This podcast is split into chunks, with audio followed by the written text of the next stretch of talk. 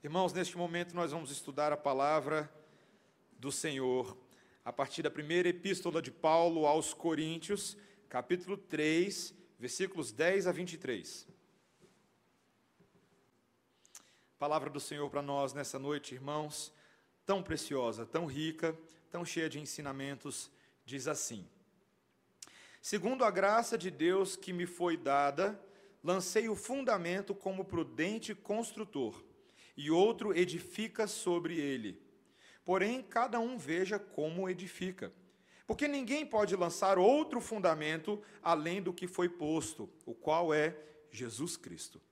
Contudo, se o que alguém edifica sobre o fundamento é ouro, prata, pedras preciosas, madeira, feno, palha, manifesta se tornará obra de cada um, pois o dia a demonstrará, porque está sendo revelada pelo fogo.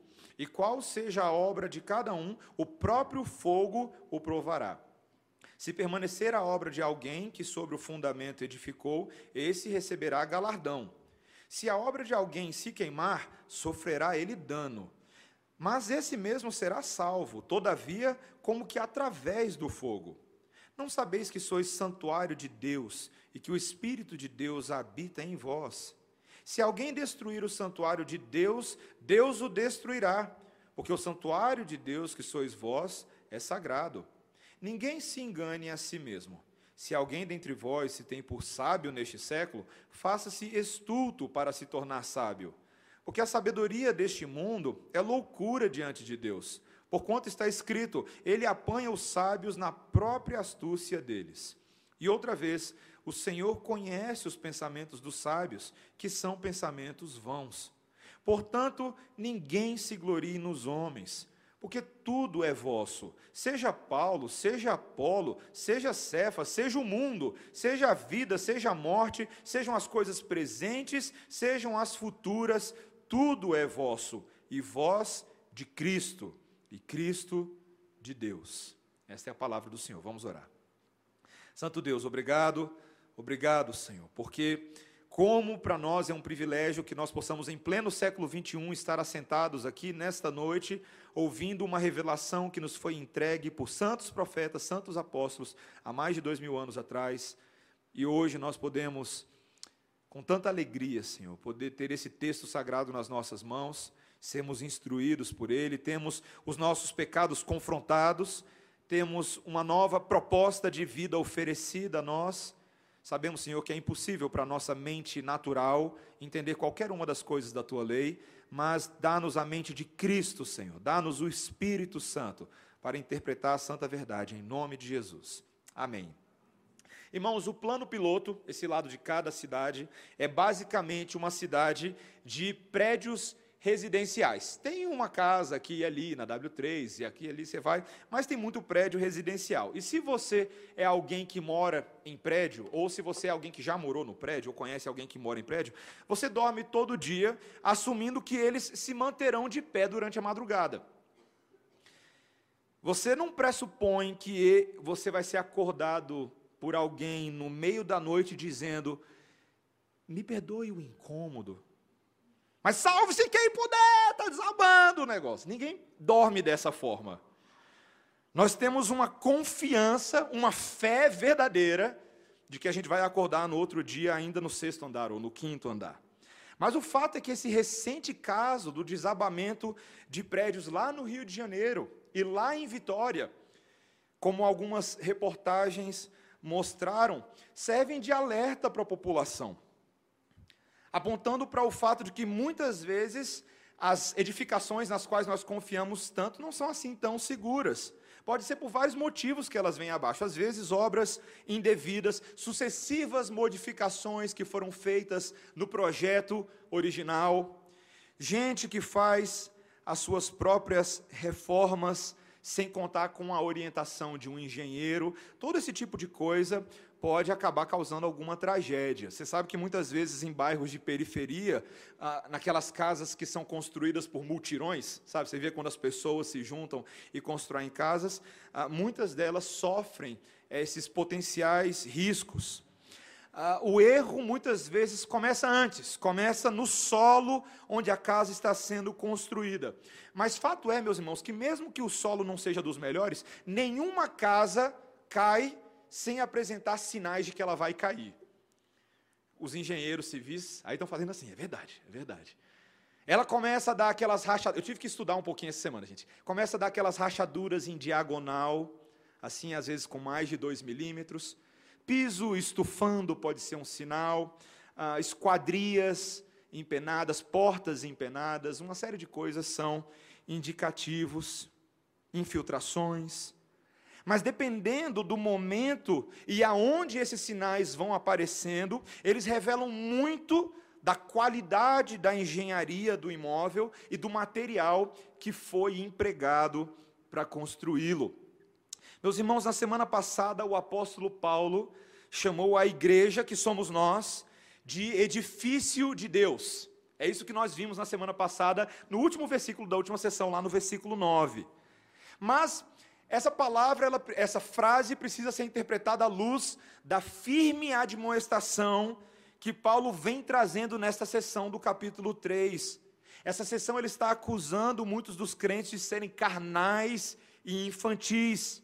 Gente que ainda estava presa ao leitinho espiritual, quando já deveriam estar comendo alimento sólido, rapadura, picanha, mas eram imaturos.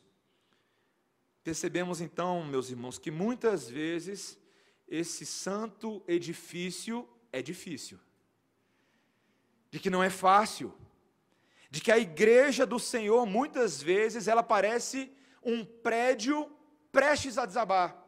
E algumas já até parece que desabaram há muito tempo. Essa vulnerabilidade da igreja, ela precisa ser estudada, analisada, entendida.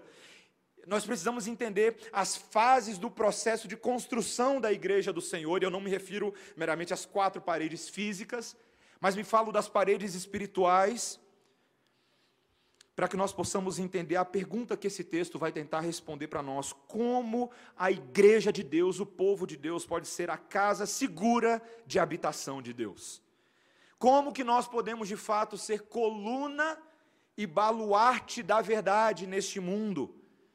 Como que nós podemos ser um firme ponto de apoio para as pessoas na sociedade, para a cultura, mas para que o reino de Deus avance na terra? com firmeza, ancorado. Esse texto nos mostra aqui cinco etapas da obra. É um texto bem de engenharia hoje. Cinco etapas da obra, tá joia? Nós temos a fundação, temos os materiais de construção em segundo lugar, nós temos o teste de edificação, nós temos o propósito da obra e temos uma maneira de nos tornarmos sábios construtores. Então, fundação, materiais, teste de edificação, propósito da obra e como nos tornarmos prudentes construtores. Vamos falar de fundação primeiro. Versículo 10. Olha aí comigo. Segundo a graça de Deus que me foi dada, lancei o fundamento como prudente construtor, e outro edifica sobre ele. O apóstolo Paulo, o pastor e comunicador da igreja de Corinto, lembra que ele, ah, na sua missão, ele tinha uma tarefa especial quanto a esse edifício. Uma tarefa que lhe foi confiada pelo próprio Deus, de ser o, a palavra grega aqui, arquitecton, que significa, não precisa de muito mistério, o arquiteto.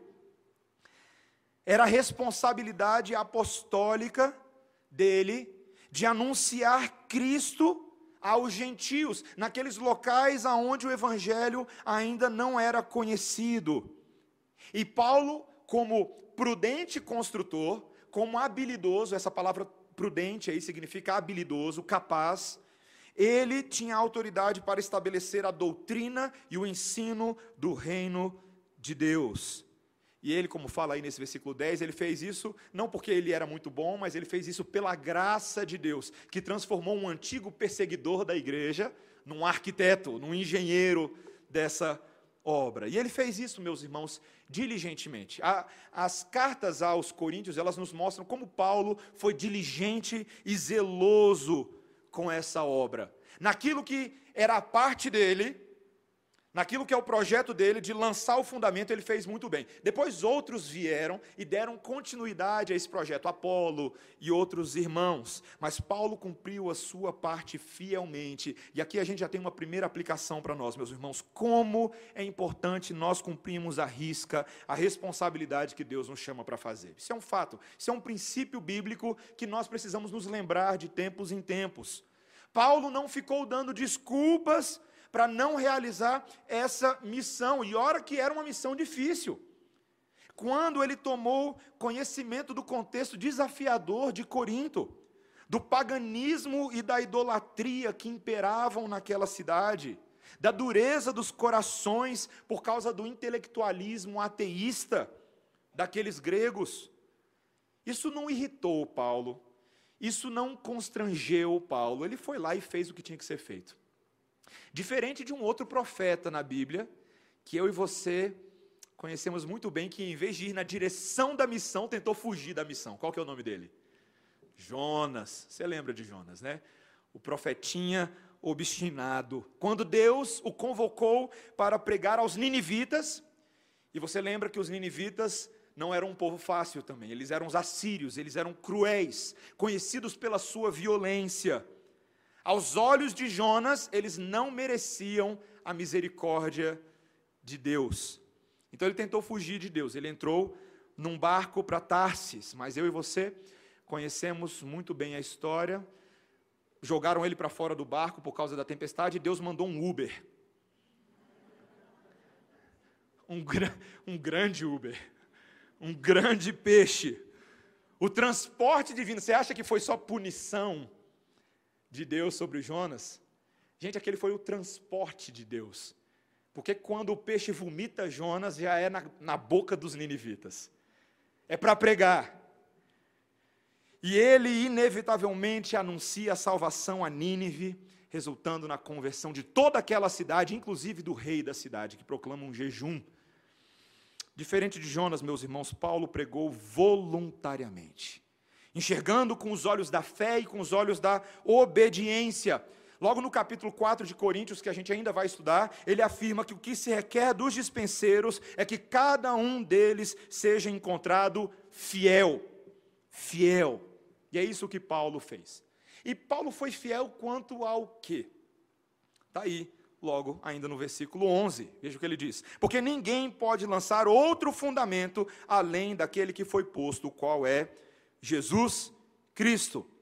Paulo lembra daquilo que ele vem falando desde o início da carta, que só há uma única pedra angular para o edifício espiritual de Deus: Cristo e Ele crucificado. Lembra disso? Quando ele fala isso logo no início do capítulo 2, quando nós cantamos aquele hino maravilhoso, 298 do Novo Cântico, pedra fundamental, ele diz: da igreja o fundamento é Cristo Salvador, como se você estivesse marchando, não é verdade? Cristo é o fundamento da igreja. Paulo queria ter a certeza que não tinha confusão quanto a essa ideia, que ninguém ia entender nada diferente disso. O homem não tem licença para lançar um fundamento que ele quiser.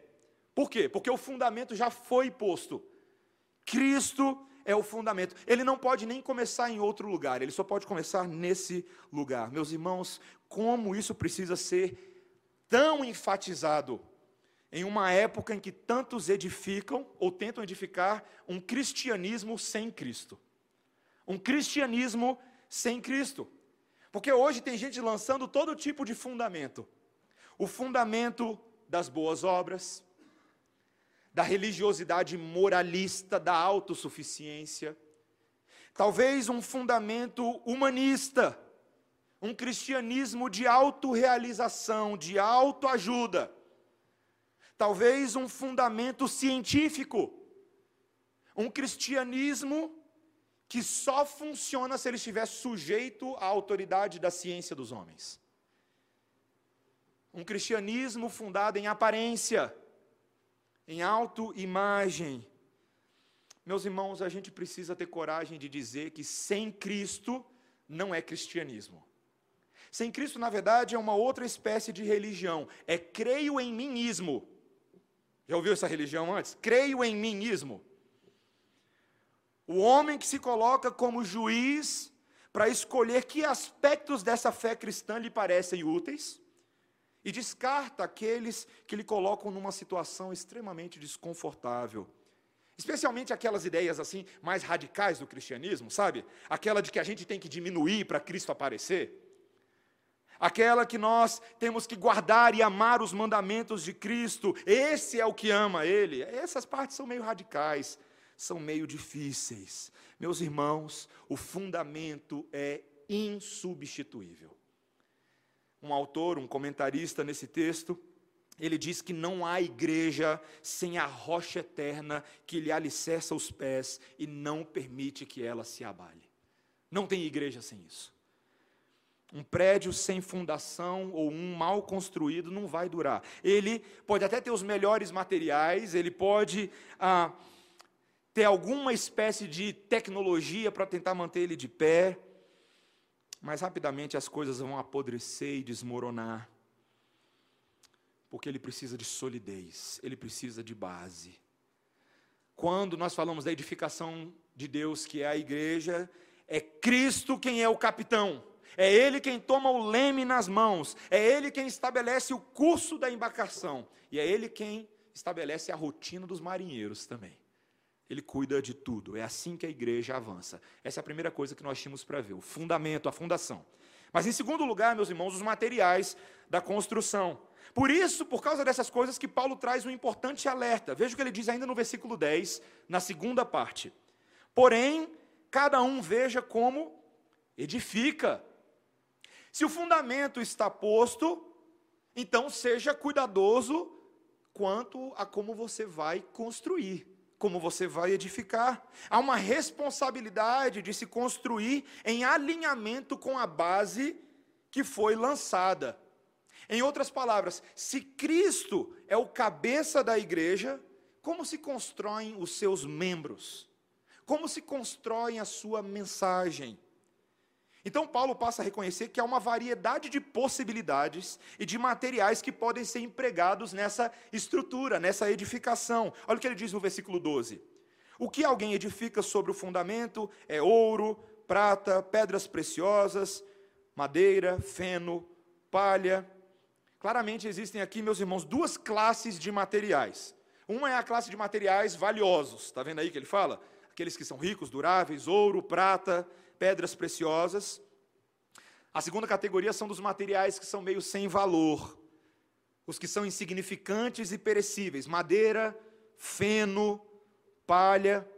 O ponto de Paulo aqui, queridos, eu, eu, vejo alguns comentaristas tentando entrar no significado de cada um desses materiais. O que, que é o ouro? O que, que é a prata? Esse não é exatamente o propósito do nosso texto, não. Não é ficar especulando em cima daquilo que Paulo não falou. O ensino para a gente é mais direto e mais simples. O ponto é mostrar que o trabalhador ele tem duas opções. Ou ele pode preferir, preferir fazer um edifício que seja tão digno do fundamento, algo que tenha valor duradouro e perene, ou ele pode contentar-se em utilizar algo que não lhe custa nada, algo que tenha valor passageiro, algo que seja descartável. É um princípio amplo, meus irmãos, e que pode ser aplicado a várias áreas. Mas nessa carta aos Coríntios existem duas principais dimensões para as quais isso é aplicável. Em primeiro lugar, é uma questão de doutrina. Uma questão de doutrina. Cristãos maduros e estáveis, que é o objetivo desse trecho que Paulo está falando, cristãos maduros e estáveis estão estruturados com doutrinas sólidas.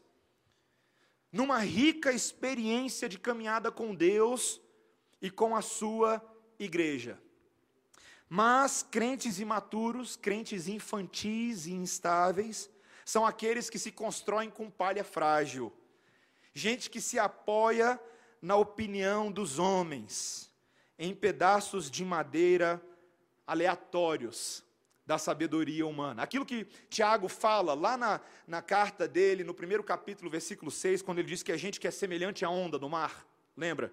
Impelida e agitada por toda sorte de vento de doutrina e de modismo. Gente, uma coisa que eu tenho dificuldade de tolerar, vou, vou confessar minha intolerância para a igreja, minha intolerância.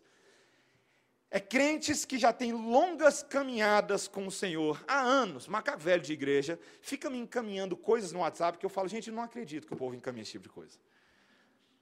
Você sabia, ó, crentes em crentes, mandando mensagem assim: você sabia que tem um profeta moderno que descobriu o dia que Jesus vai voltar? Durr.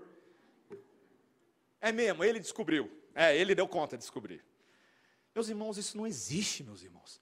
Como é possível gente ficar caindo nesse papinho, nessa ladainha modernista, profetista, que muitas vezes não corresponde à palavra de Deus?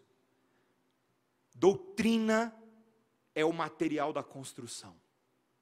Mas também existe um outro material de construção que tem a ver com a santificação pessoal. Crentes amadurecidos trilham uma vida construída por obras que refletem a sua salvação, obras intencionais. Gente que busca santidade, tanto na sua vida privada quanto na sua vida pública. Gente que busca constante aperfeiçoamento do seu caráter. Gente que atenta para as joias preciosas da lei do Senhor, como o salmista fala no Salmo 119. Gente que não faz pouco caso das instruções, das ordenanças do Senhor. Gente que sabe que o caminho da obediência pode ser estreito, penoso e até não reconhecido, mas ele é frutífero a longo prazo. Por outro lado, esse aí é o oposto do crente infantil e carnal. Porque o crente infantil e carnal, ele simplesmente não dá bola para esse negócio de santificação pessoal. Ele é meio Maria, vai com as outras. Ele é da democracia do todo mundo está fazendo, eu faço também. Ele é aquele que não se pauta pela palavra, ele é aquele que se pauta pelos erros dos outros crentes. Aí ele fala: Ah, mas todo mundo faz, então eu vou fazer também. Mas, meus irmãos, ele ignora que os olhos de Deus repousam sobre o seu coração, sobre a sua vida. Você está vendo que o, o, o apóstolo Paulo está tentando nos ensinar, meus irmãos? Sim, Cristo, ele é o nosso fundamento. Ninguém tem dúvida disso. Mas Cristo também deve ser a nossa razão de ser do edifício. Ele deve ser a, as próprias peças desse edifício. É aquele que nos fornece o material e fornece o sistema, a metodologia de construção. A gente precisa reconhecer, meus irmãos, que tantas vezes o nosso fundamento é um, mas a nossa construção é outra. Não é verdade? Reverendo Augustus Nicodemos escreveu um livro chamado Ateísmo Cristão. E os vários artigos que ele tem nesse livro objetivam a ideia de mostrar como tantas vezes o nosso fundamento é um, mas na prática nós somos outros. Nós afirmamos que o nosso fundamento é um e na prática nós somos outros. Um professor também que eu tive, chamado Guy Waters, ele escreveu um livro, eu vou traduzir para o português o nome do livro, é chamado Quem Manda na Igreja. E ele fala que muitas vezes a igreja é assim. A igreja ela constrói, ela tem um, um fundamento sólido, uma mesa dura na qual você pode construir a sua casa. Só que a gente constrói a nossa casa com cartinhas de baralho. Você já viu castelinho com, de, de cartinhas de baralho? Né? Você está o tempo inteiro tentando fazer ele não cair. O objetivo dele não é ficar de pé, o objetivo dele é não cair. Você não deixa ninguém chegar perto. Desliga o ventilador, não sopra, vai cair meu castelinho de cartas. Queridos, muitas vezes é assim que nós construímos. Quando Paulo alerta os Gálatas, no capítulo 3, versículo 3, ele diz: Sois assim tão insensatos, que tendo começado no espírito, estão agora se aperfeiçoando nas obras da carne? Quais são, meus irmãos, os materiais que você tem construído a sua vida? São itens duradouros, itens eternos ou você está construindo com pedras que esfarelam? Riqueza, estabilidade, segurança, sucesso pessoal, fama. Até hoje tem gente que passa em concurso público porque acha que vai ser um emprego estável. Bobinho. Você não está vendo o que está acontecendo no Brasil, não? Se você objetiva empregos, posições, dinheiro, porque acha que essas coisas estarão dando estabilidade para você. É melhor você fugir não só do país, mas desse negócio chamado existência. Porque só Deus pode ser a estabilidade do seu povo. Só Deus pode ser a estabilidade do seu povo. Tenhamos cuidado como e quais materiais nós estamos empregando para construir. E a coisa começa a ficar boa, porque não é só o fundamento, em primeiro lugar, não são só os materiais, mas olha o teste de edificação que nós teremos. Haverá um tempo em que as obras agora serão expostas. Versículo 13. Manifesta se tornará a obra de cada um, pois o dia a demonstrará, porque está sendo revelada pelo fogo. E qual seja a obra de cada um, o próprio fogo o provará. Paulo passa a falar sobre o dia, o dia com D maiúsculo. Esse dia na Bíblia é, é o dia da consumação. É o dia da volta do Senhor Jesus Cristo, que em grande parte no Novo Testamento é visto com um tom de esperança, de alegria. Todos nós ansiamos pela volta do Senhor Jesus Cristo. Todos nós temos alegria em pensar e falamos Maranata, hora vem Senhor Jesus.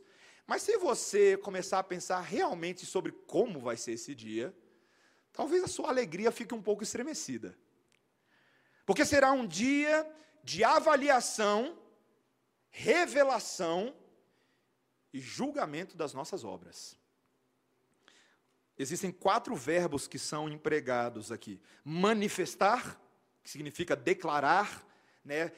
Nossas obras serão declaradas, serão ditas.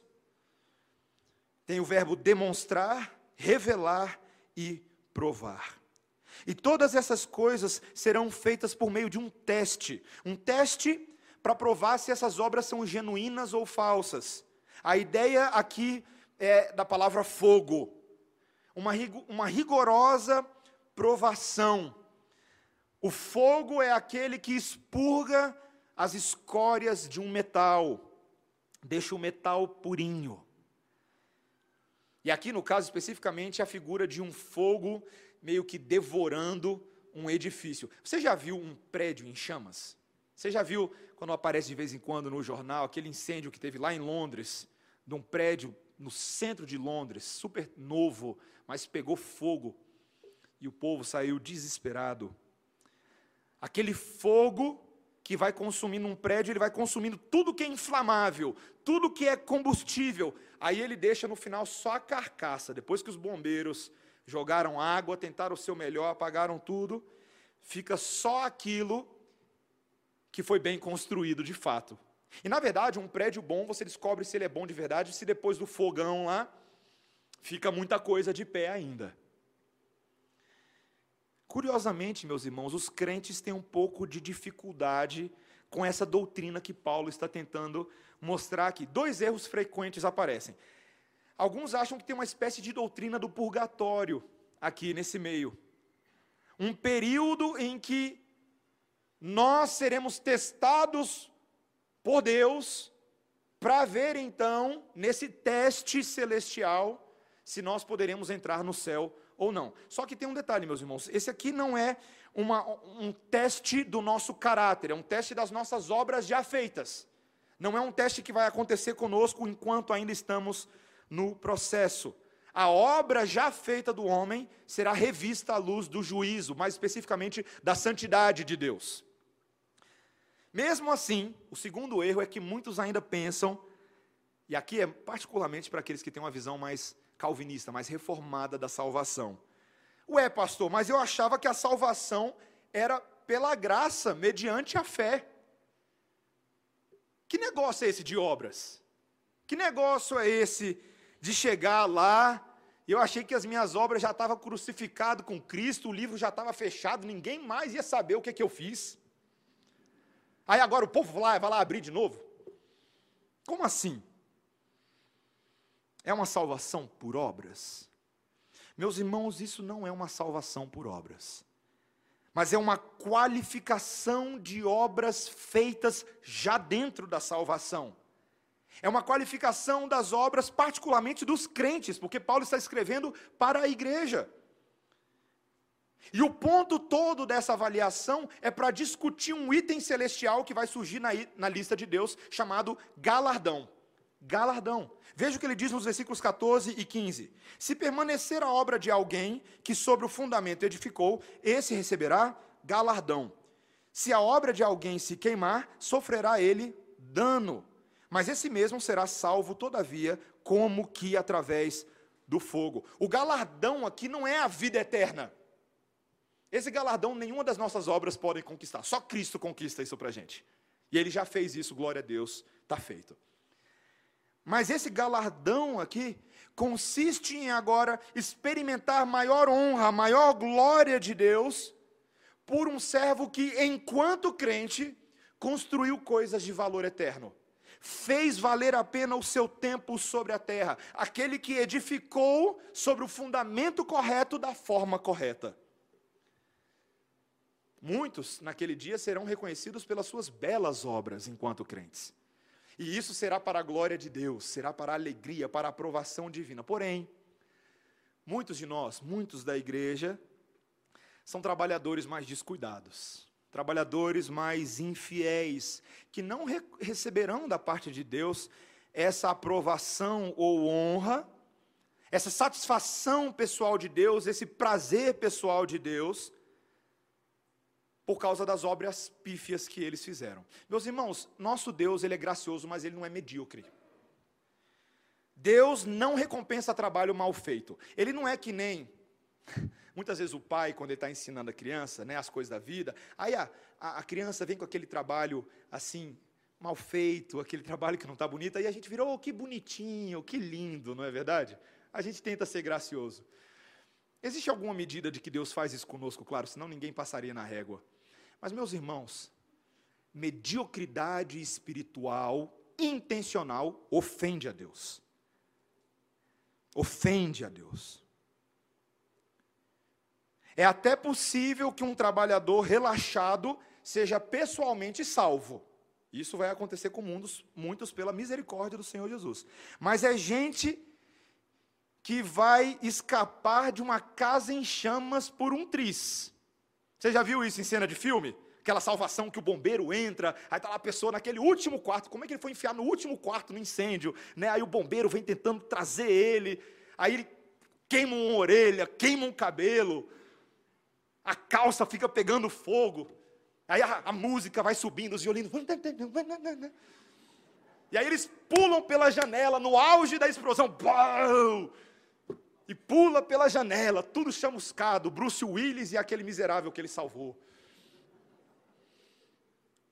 Queridos, tem muita gente que está sendo salva dessa forma.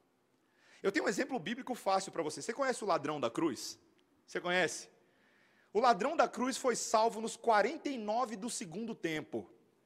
O juiz já tinha cancelado os acréscimos. Naquele momento, saiu um gol em favor dele. Senhor Jesus Cristo fez mais um gol em favor dele. Mas o galardão dele, meus irmãos, vai ser assim, ó. O salário, ó, vai ser minúsculo. Vai ser muito pequeno. Vai ser diferente do galardão de Moisés. Você já ouviu falar de Moisés? Já ouviu falar de Moisés? Dez pragas nas costas, povo reclamando no deserto, 40 anos com aquele povo nhê, nhê, nhê, buscando ser fiel ao Senhor. Meus irmãos, o Senhor reconhece essas coisas. A questão toda, e eu quero que a igreja preste bastante atenção nisso que eu vou falar agora. A questão toda é que eu e você não precisamos aguardar o, o dia do juízo para nós fazermos uma avaliação das nossas obras. O Senhor, na verdade, enquanto nós ainda estamos vivos, Ele permite prévias desse julgamento. De tal forma que as nossas verdadeiras obras aqui, elas já vão encontrando alguma exposição, alguma expressão, para que nós possamos fazer essas avaliações. Deixa eu fazer uma pergunta para vocês, principalmente ah, para o pessoal aí da engenharia civil, já que esse texto tem bastante disso. Na engenharia civil, como é que você verifica a sustentabilidade de um edifício inteiro depois que ele já foi construído, depois que ele está pronto? Lá no Japão, criaram um teste extremamente avançado. Japão, país de primeiro mundo, um teste de altíssima qualidade para verificar esse coeficiente de resistência, esse coeficiente de sustentabilidade de um edifício. Sabe qual é o nome desse teste? Terremoto.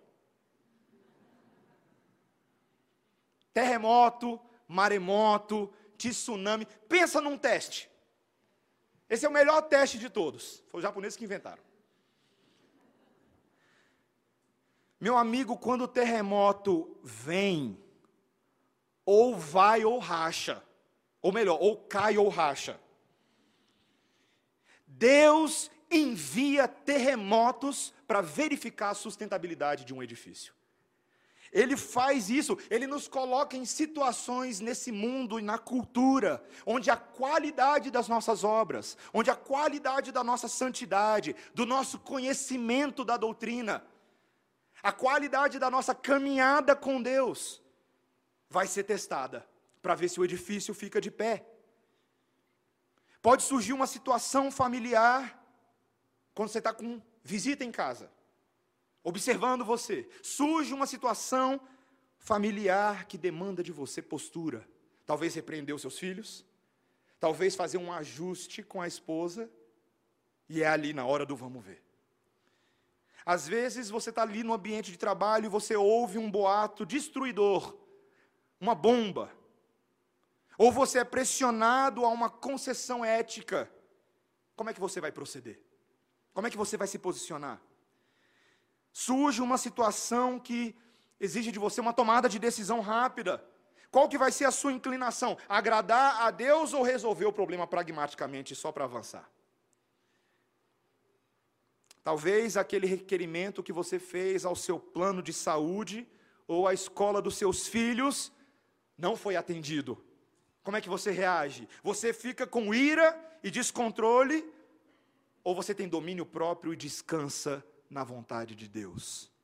Meus irmãos, Deus cria terremotos de provação, em que o nosso pecado muitas vezes vai ser revelado, o seu pecado vai ser confrontado, para que você não engane a ninguém, e para que você nem se engane a si mesmo, achando que você é um crente melhor do que você acha que é, porque você não é.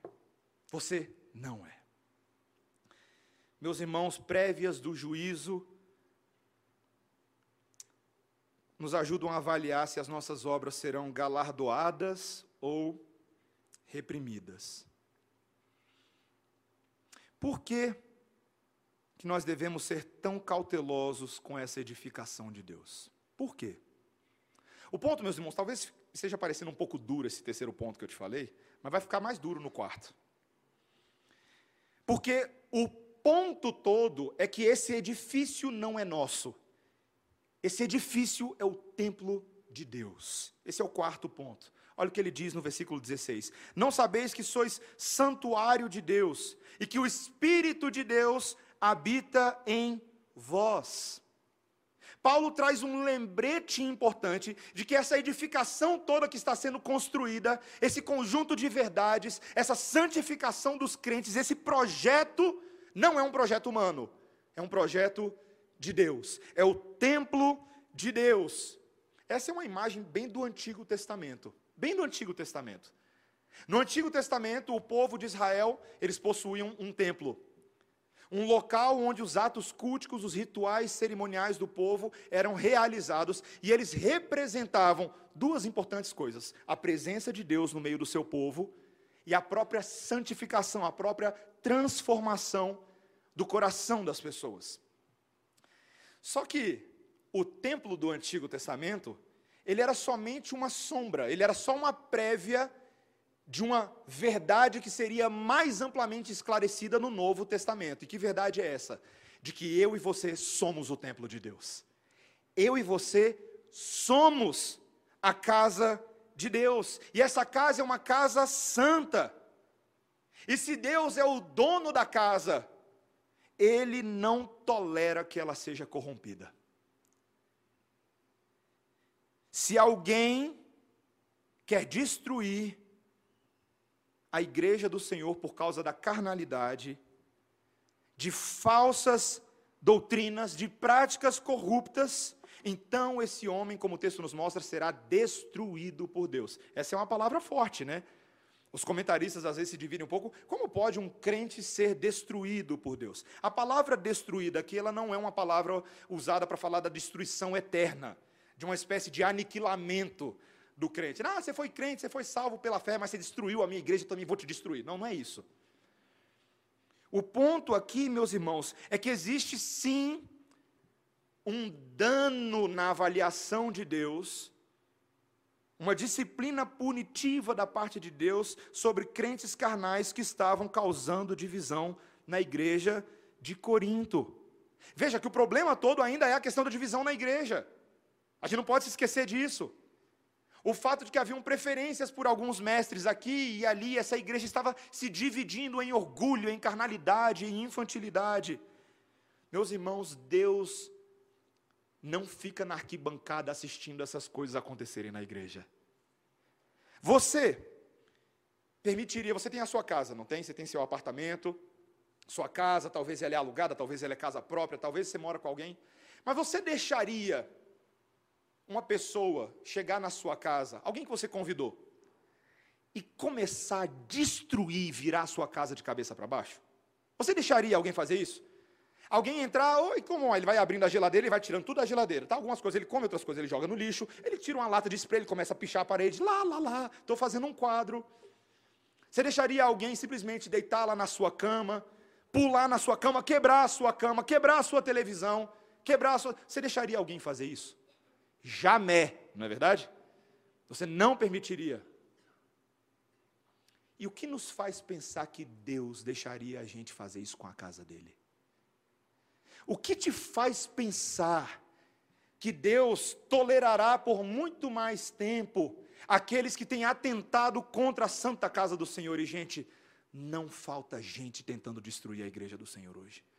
Falsos profetas, profetas, falsas pregações, falsas doutrinas, mas de uma forma ainda mais corriqueira, a carnalidade dos crentes dentro da igreja. Gente, Deus disciplina. Deus pune. Deus ele governa a sua igreja por meio de líderes que têm a função de botar ordem na casa.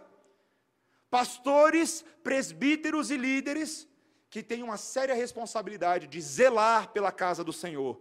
Por muito menos por muito menos do que a gente vê hoje em dia, por muito menos, o Senhor Jesus Cristo entrou com um chicote no templo, botando todo mundo para fora, mercador, vendedor, dizendo: Essa é a casa do meu pai, não é casa de comércio. Meus irmãos, Deus tem ciúmes da sua casa. E essa casa somos nós. Eu e você somos a casa. Sim, eu e você somos o corpo, os braços, a mão de Cristo, mas a gente também é o quarto, a gente é o quarto de fundo, a gente é a sala, a gente é a cozinha. A casa do Senhor, a sua, está limpinha? Está cuidadinha? Está bem preservada? Temos eu e você sido zelosos faxineiros da casa do Senhor? Tem muita gente que não gosta de fazer faxina, né? Mas na vida espiritual não tem alternativa, meu amigo. Ou você lava a louça ou você lava a louça. Ou você limpa, ou você limpa. Porque essa casa que somos nós, não somos de nós mesmos, nós somos do Senhor. E por isso, meus irmãos, esse, esse texto admoestativo, essa metáfora toda sobre prédio, sobre edificação, mais uma vez, encerra nesse último ponto de como que nós podemos nos tornar sábios construtores. Como é que nós podemos ser prudentes arquitetos e engenheiros, co-engenheiros, co-arquitetos com o Senhor. Paulo fecha com seis versículos que repetem aquilo que ele já vem falando desde o início. Ele diz, versículo 18: Ninguém se engane a si mesmo. Se alguém dentre vós se tem por sábio neste século, faça-se estulto para se tornar sábio. Porque a sabedoria deste mundo é loucura diante de Deus. Porquanto está escrito, ele apanha os sábios na própria astúcia deles. E outra vez, o Senhor conhece os pensamentos dos sábios, que são pensamentos vãos. É o tema de Coríntios nesses primeiros três capítulos. É o problema de novo, de nós tentarmos construir o projeto de Deus com a sabedoria do mundo. Sendo sábios aos nossos próprios olhos, meus irmãos, não se constrói o edifício de Deus com sabedoria do mundo, é impossível. E a proposta que Paulo faz aqui é uma proposta radical, um desafio até meio rude. Aquele que deseja ser sábio, ele fala o quê? Faça-se estulto para ser sábio. O que significa a palavra estulto? Estulto significa louco, maluco. Para ser sábio aos olhos de Deus, você tem que ser maluco para o mundo. E, e, ele, logo adiante, no versículo seguinte, ele diz que a, loucu, a, que a sabedoria do mundo é loucura para Deus. Gente, essas coisas não batem. Ou eu sou agradável a Deus e louco para o mundo, ou eu sou louco para Deus e agradável para o mundo. Meus irmãos, o homem que confia em si mesmo, o homem que se acha muito bom, ele está sendo enganado. Somente um ato de conversão da sabedoria mundana para o poder divino é o caminho pelo qual um homem pode alcançar a verdadeira sabedoria. Meus irmãos, para que nós sejamos sábios construtores de Deus, nós precisamos mudar de faculdade. A gente precisa ir para a universidade divina e largar os ensinos e os métodos de Deus. Essas coisas, largar os ensinos e, os métodos do mundo, perdão. É hora de largar a astúcia humana e está na hora de nós percebermos que ela é uma armadilha, que ela é um buraco, que a sabedoria dos homens só produz pensamentos vazios e infrutíferos. Veja o problema dessa igreja. Uma igreja que havia sido alcançada pela graça e pela misericórdia de Deus, estava de tititi e mimimi em torno de alguns mestres. Eu sou de Paulo, eu sou de Apolo, eu sou de Cefas, eu sou de Cristo. Paulo não quer ficar na dureza nessa igreja, meus irmãos, ele finaliza tentando abrir os olhos desses irmãos para os recursos de Deus na vocação de serem arquitetos. Olha os últimos três versículos. Portanto, ninguém se glorie nos homens, porque tudo é vosso, seja Paulo, seja Apolo, seja Cefas, seja o mundo, seja a vida, seja a morte, sejam as coisas presentes, sejam as futuras, tudo é vosso, e vós de Cristo e Cristo de Deus. É como se Paulo estivesse dizendo o seguinte: por que, que vocês estão se limitando a um mestre particular? Vocês não estão percebendo que todos os mestres e todas as coisas que existem pertencem a vocês em Cristo? Quando nós reivindicamos direito sobre um único, uma única fonte de autoridade dentro das fontes do Senhor, a gente não está se enriquecendo ao fazer isso, nós estamos nos empobrecendo, estamos nos privando dos tesouros que realmente são nossos. Paulo, Cefas, Apolo, eu não preciso escolher um só deles. Eu posso ouvir um sermão de um, de outro e de outro. E todos eles vão me abençoar de formas diferentes. A gente teve essa experiência agora, teve a conferência reformada esse final de semana, cinco pastores diferentes. Reformados, mas diferentes, cada um deles trazendo ângulos e insights e percepções diferentes que nos enriquecem a alma, cada um com seu estilo, cada um com a sua oratória, cada um com a sua vida com o Senhor. Meus irmãos, tudo que Paulo ensinou, tudo que Apolo pregou, tudo que Pedro testificou, todas essas coisas pertenciam à rica herança que um cristão tem. Não era só os pregadores, mas ele amplia, ele fala o mundo, o cosmos, a palavra grega, o universo físico, essa bela criação de Deus é nossa, é para o nosso proveito. Paulo vai além. Ele fala: a vida é nossa. Ele diz: a única vida que possui verdadeiro significado, essa vida é em Cristo, essa vida completa e eterna, essa vida é nossa. Ele fala que até a morte é nossa. A morte é nossa. Ela é o último inimigo a ser enfrentado, até ela é um fim abençoado. Sabe por quê, meus irmãos? Porque enquanto os descrentes nessa vida são vítimas da vida, eles são varridos pelas suas correntes, eles estão tentando encontrar algum significado em tudo. Os crentes, meus irmãos, eles sabem que eles não precisam temer a morte. Nós não precisamos ficar aterrorizados pela morte, porque Jesus aterrorizou a morte por nós. Ele venceu a morte. E ele nos deu a vida, portanto, a morte é só mais uma etapa numa vida que eu e você já herdamos, já temos a vida eterna, ela vai continuar. E será tão melhor do lado de lá. Meus irmãos, Paulo fala até as coisas presentes e as coisas futuras são nossas. Interessante, ele não fala que as coisas passadas são nossas. Eu e você não temos mais controle sobre as coisas passadas, elas são águas passadas. Mas o presente e o futuro podem ser vividos em plenitude de esperança, com uma perspectiva triunfal de uma caminhada que é uma caminhada rumo ao céu. Você consegue perceber que, à luz de tudo isso que foi falado, as nossas discussões são muito medíocres, muito insignificantes às vezes, à luz das possibilidades da graça através de Cristo. Meus irmãos, é como se Paulo estivesse cantando em alta voz para esses coríntios: Ahá, uhu, tudo é nosso. Ele quer que eles ouçam, Ele quer que eles saibam, que eles entendam, que eles tenham compreensão. E ele encerra dizendo: Todas essas coisas são nossas, mas nós somos de Cristo, e Cristo é de Deus. Nem tudo é propriedade só nossa, nós também somos propriedade de outro.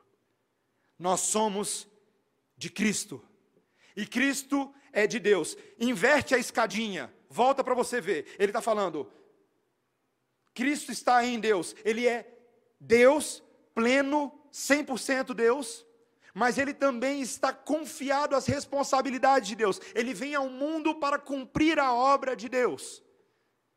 Até o próprio Cristo se subordinou ao Pai. E se isso é verdade, nós também temos a responsabilidade de nos subordinarmos a Cristo. Meus irmãos, nós temos responsabilidades. Ser edifício de Deus é ser responsável pela construção que está se formando. Eu e você não podemos viver de forma carnal, sabe por quê? Porque eu e você não somos proprietários do prédio. A gente não é nem síndico do prédio, gente. O Espírito Santo cuida dessa parte. Nós somos de Cristo. E de uma maneira misteriosa, Cristo é nosso. Meus irmãos, Cristo ele tem que ser a fundação do prédio. Cristo tem que ser o fornecedor dos materiais do prédio. Cristo tem que ser o encanamento, a luz, o esgoto. Cristo tem que ser o propósito de nós morarmos nesse prédio. Meus irmãos, se Cristo é a fundação e se Ele nos fornece tudo o que a gente precisa, ninguém jamais, e eu te prometo isso, ninguém jamais vai te acordar no meio da madrugada gentilmente dizendo: me perdoe te incomodar, mas salve-se quem puder, está desabando. Não vai acontecer, sabe por quê? Porque você já está salvo. Você já está salvo. Ainda que o mundo tente dizer que as coisas estão desabando, você não vai desabar, porque Cristo é o seu fundamento e a sua sustentação. Você crê nisso? Você entende isso? Eu sei que o sermão está longo, gente, já passei de uma hora. Mas essas verdades precisam ser meditadas e incorporadas em nós. Cristo é a nossa salvação, mas Cristo também deve ser a nossa santificação eu e você precisamos amar essa verdade. Se eu e você confiarmos em alguma outra coisa, a gente vai desabar. A gente vai desabar. Não, não construa a sua casa na areia. Conhece? Não, não construa na beira do mar. Mesmo que pareça chique, é impossível que ela fique, a tempestade a vai derrubar. A rocha é o lugar de construir, o alicerce forte que não vai cair. As tempestades vão e vêm, mas a paz de Cristo tu tens. Musiquinha de criança, teologia de marmanjo. Que o Senhor nos ajude a vivermos assim. Amém, irmãos? Vamos orar. Senhor Deus, nós te louvamos, porque a tua palavra nos convoca nessa noite a uma firme teologia da edificação, a uma firme teologia da santificação nós que fomos salvos pela graça do Senhor, não temos o direito de viver as nossas vidas como queremos. devemos construir, Senhor, da forma como o Senhor deseja. Senhor, não é uma, uma tarefa fácil, muitas vezes nos falta a sabedoria necessária, mas, Senhor, nós te louvamos tanto porque o Senhor Jesus Cristo é a sabedoria encarnada de Deus, porque Ele é o verdadeiro profeta, sacerdote e rei. Ele é o fornecedor, mas ele também é o sustentador. Ele é o engenheiro, mas ele também é aquele que nos ensina a morar na casa. Senhor, nós queremos te pedir que, de forma muito prática, o Senhor nos ajude a termos as nossas obras testadas pelo Senhor Jesus Cristo e nos ajude, sobretudo, a sermos encontrados fiéis. Fiéis dispenseiros dos mistérios de Deus, fiéis em tudo. Ajuda-nos, Senhor. Precisamos do ânimo, do amor, da esperança e da força do Evangelho. Essa é a nossa oração, em nome de Jesus. Amém. Vamos ficar de pé, irmãos? Vamos caminhar para o final deste culto cantando e louvando a Deus em resposta, um cântico belo, para que o Senhor nos dê um novo coração, um coração alinhado com a verdade de Deus.